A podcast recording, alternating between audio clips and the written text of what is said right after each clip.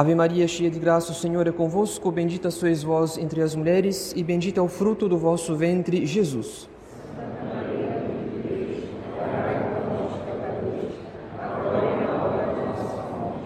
Divino Menino Jesus, Nossa Senhora do Rosário, São José, em nome do Pai, do Filho e do Espírito Santo. Amém. Queiram sentar-se.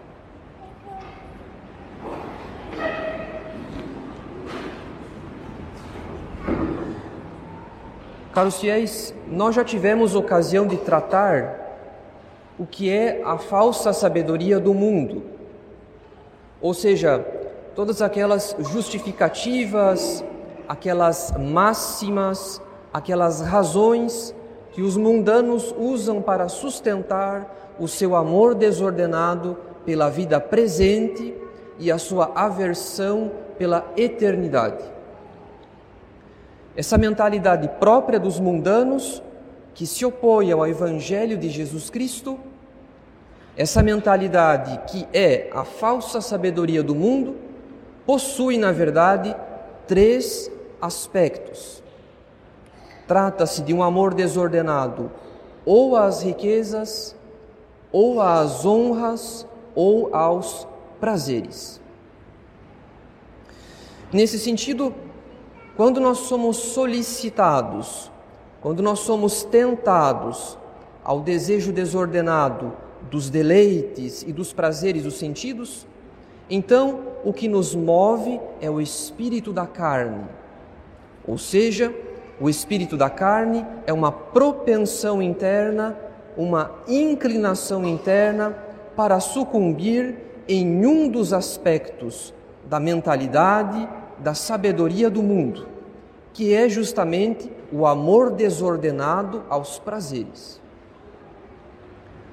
Por outro lado, quando nós somos solicitados, quando nós somos tentados pelo desejo desordenado das riquezas ou das honras, então o que nos move é o espírito do mundo. Ambos os espíritos o espírito da carne e o espírito do mundo são meios, são instrumentos pelos quais o demônio nos tenta a fim de não ser descoberto. Porque pelo espírito da carne e pelo espírito do mundo, o demônio nos propõe, seja prazeres, seja honras, seja riquezas. Ou seja, ele propõe o pecado sob a aparência, sob o aspecto de bem, disfarçando assim a sua ação maligna para atrair mais facilmente a nossa sensibilidade. É por isso que a mentalidade dos mundanos nos é apresentada como uma sabedoria, uma falsa sabedoria. Porque os mundanos vivem as suas desordens não como uma loucura, não como uma desordem, mas como uma vantagem. Como se fosse uma vantagem viver apenas para aproveitar ao máximo a vida presente. Então tenhamos bem claro em nossa inteligência esses princípios, para que possamos avançar em nossas considerações sobre o discernimento dos espíritos. A sabedoria do mundo é aquela mentalidade contrária ao Evangelho de Jesus Cristo e que domina a maioria dos ambientes da nossa sociedade. O espírito da carne e o espírito do mundo, por sua vez, são inclinações internas, são propensões internas pelas quais o demônio age disfarçadamente para tentar-nos, ou com prazeres, ou com honras, ou então com riquezas. E como já tratamos do espírito da carne na última ocasião, falta-nos hoje tratar do espírito do mundo. Assim como o prazer em si mesmo não é um mal, as honras e as riquezas também não são um mal, se usadas em vista de um bem sobretudo o bem sobrenatural, o bem espiritual. Portanto, não é de modo algum um mal que um católico tenha uma boa reputação, que ele tenha uma boa fama, e tampouco é um mal que ele tenha bens materiais e abundância de bens materiais, desde que ele faça um uso virtuoso tanto da sua boa fama quanto das suas riquezas, para a maior glória de Deus, que é o autor de todos os bens desse mundo. No entanto, caros fiéis, nós já sabemos que faz parte da falsa sabedoria do mundo o amor desordenado, o apego desordenado pelas honras e pelas riquezas, e que o espírito do mundo consiste numa inclinação interna, numa propensão interna pela qual o demônio procura tentar-nos com o desejo desordenado ou das honras ou das riquezas. É certo que nenhum de nós está isento de sucumbir nas solicitações do espírito da carne. Porque, mesmo que a nossa vida não seja tão depravada quanto a de tantas pessoas que vivem para satisfazer as suas paixões, de todo modo, nós também podemos ceder ao espírito da carne com certa frequência, pela gula ou por certos pecados de impureza, mas, sobretudo, pela perda de tempo, que é uma marca do espírito da carne. Pois quem vive apenas para aproveitar a vida termina desperdiçando o seu tempo. Então, se nós não estamos isentos de sucumbir nas solicitações do espírito da carne, isso é ainda mais verdade no que diz respeito ao espírito do mundo. Afinal, como o desejo de honras e de riquezas satisfaz a imaginação e a inteligência, trata-se de um prazer mais refinado, que atinge, sobretudo, pessoas de vida espiritual.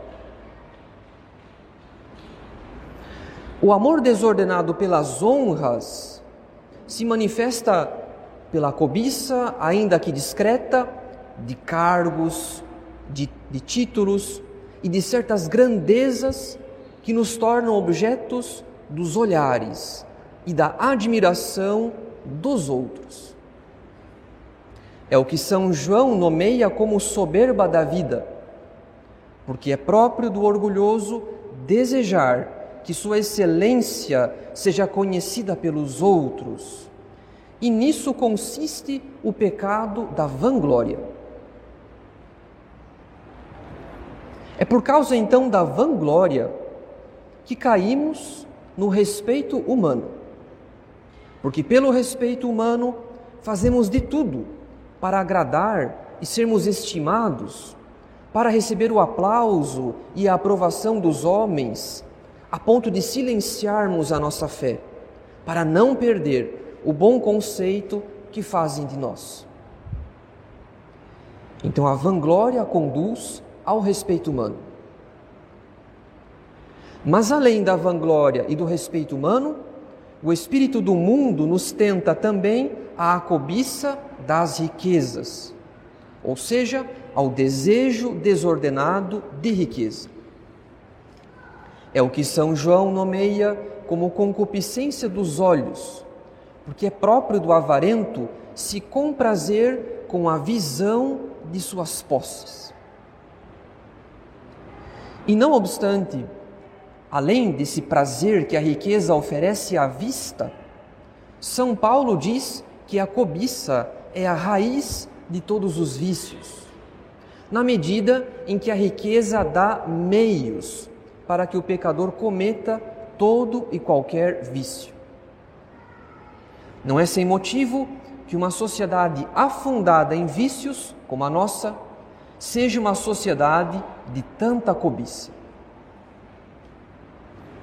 E como a concupiscência dos olhos é menos grosseira que a concupiscência da carne, ou em outras palavras, como a cobiça é menos grosseira que a impureza, Isso quer dizer que há mais orgulho no pecado de cobiça do que no de impureza. Além disso, como há mais remorso de consciência no pecado de impureza do que no pecado de cobiça, é mais fácil que uma alma impura se converta do que uma alma avarenta. No Evangelho, por exemplo, nós lemos que nosso Senhor tocou o coração de Maria Madalena, mas não o de Judas, que era avarento e que ao final se desesperou. É por isso que nosso Senhor diz: Não podeis servir a Deus e ao dinheiro, porque o apego à riqueza produz dureza de coração e diminui o amor pelos bens espirituais. Mas em sentido contrário, quanto maior o nosso amor pelos bens espirituais, mais nós percebemos o quanto os bens desse mundo são passageiros e que nós nos inquietamos demais. Nós investimos demais em bens que não levaremos conosco para a eternidade. No Antigo Testamento, nós lemos que todo o ouro da terra, comparado com a verdadeira sabedoria, é apenas um pouco de areia. E a prata diante dela é como a lama. Donde a necessidade de se praticar obras de misericórdia para com o próximo. A esmola, por exemplo, não apenas para socorrer as necessidades dos miseráveis, mas também porque isso produz em nós o desapego dos bens materiais, o que é uma condição para a aquisição da verdadeira sabedoria. E por fim, caros fiéis, uma última tentação do espírito do mundo, depois da vanglória, do respeito humano e da cobiça, é o pecado da vã curiosidade. O padre Monfortino Joseph-Marie Deyer descreve essa tentação nos seguintes termos: A vã curiosidade se apresenta mais comumente como o desejo de saber, sem razão alguma, tudo o que se passa no mundo e em volta de si. As notícias insignificantes que circulam, o que indistintamente relatam os jornais e o rádio, e nós podemos acrescentar aqui a televisão, a internet e as redes sociais. E também, continua o padre, os segredos das famílias, a conduta e os negócios do vizinho, os complôs, as intrigas, as maneiras de agir deste e daquele. Ou seja, caros fiéis, a vã curiosidade é uma cobiça ainda mais espiritual ela consiste no desejo desordenado de saber toda a espécie de inutilidade, de futilidade. Algo que nos distrai e que nos impede de ocupar o nosso espírito com a consideração daquilo que realmente importa, que são as verdades eternas. E nesse ponto, nós devemos admitir, caros fiéis, que nós somos todos escravos do espírito do mundo. Mesmo que muitos de nós tenham feito um voto de escravidão à Santíssima Virgem Maria. Nós somos maus escravos de Nossa Senhora e bons escravos do espírito do mundo. Porque todos os dias, inúmeras, incontáveis vezes por dia, nós procuramos saciar os nossos olhos, mas também os nossos ouvidos, com a vã curiosidade nas redes sociais. Nós cedemos continuamente à curiosidade da vida alheia, mas também oferecemos a nossa própria vida para ser objeto da vã curiosidade, por causa da excessiva exposição da nossa vida privada. Na verdade, nós mal podemos calcular o quanto isso faz mal para a nossa saúde mental e, sobretudo, para a nossa santificação. A vã curiosidade da vida alheia é frequentemente ocasião ou para a indignação, ou para o escárnio, ou então para a inveja do sucesso alheio. Mas isso é praticamente inevitável. Afinal, quem se permite saber tudo o que se passa na vida do próximo termina julgando constantemente as ações do próximo. E não contentes de julgar o próximo, nós também comunicamos aos outros os nossos juízos, denegrindo a reputação alheia e acrescentando pecado sobre pecado. Além disso, o espírito do mundo pode ser ainda mais espiritual e sutil, pela vã curiosidade, não de futilidades, mas da verdadeira ciência quando um católico quer conhecer avidamente a teologia, mesmo sob o risco de fazer muito mal à sua vida interior, pois o desejo desordenado de ciência é um alimento para o orgulho. E assim, esse católico que não ordena o seu desejo de ciência, de boa ciência, de teologia, esse católico que não ordena o seu desejo de ciência ao que é necessário para a sua vida interior, esse católico que sofre de um desejo desordenado de ciência, será tentado ao desprezo dos sacerdotes, porque está convencido de que sabe mais, de que entendeu melhor, de que encontrou a verdadeira solução para a crise de autoridade e de magistério na igreja e assim por diante. Quando o demônio não consegue nos iludir com coisas mais grosseiras, saibamos, caros fiéis, que ele também sabe se disfarçar de teólogo. E nós devemos ser muito zelosos no combate contra a concupiscência dos olhos, porque quando o demônio tentou Eva no paraíso terrestre, Diz o Gênesis que a mulher viu o quanto o fruto era de agradável aspecto e muito apropriado para abrir a inteligência a uma ciência superior. Em outras palavras, a serpente tentou Eva pela vã curiosidade e pelo desejo desordenado de ciência. O que significa que o pecado de Eva começou com a concupiscência dos olhos. Além disso, quando nosso Senhor foi tentado no deserto, o demônio lhe mostrou, diante dos seus olhos, todos os reinos da terra, oferecendo-lhe poder e glória, se nosso Senhor se prostrasse diante do tentador. Portanto, caros fiéis, não é um luxo, muito pelo contrário é uma necessidade que nós pratiquemos a mortificação dos olhos. Porque não apenas o espírito do mundo, como nós já sabemos, mas também o espírito da carne costuma nos tentar por meio dos olhos. E por fim, caros fiéis, agora que nós já conhecemos bem esses dois instrumentos pelos quais o demônio nos tenta a fim de não ser descoberto, isto é, o espírito da carne e o espírito do mundo, resta-nos agora conhecer quais são, segundo São Luís de Montfort, quais são os mandamentos ditados pela falsa sabedoria do mundo. Então, diz São Luís de Montfort, que o primeiro consiste em conhecer bem o mundo, por vã curiosidade.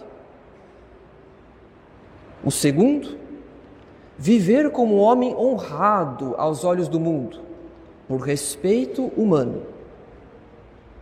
O terceiro, orientar bem os próprios negócios por cobiça.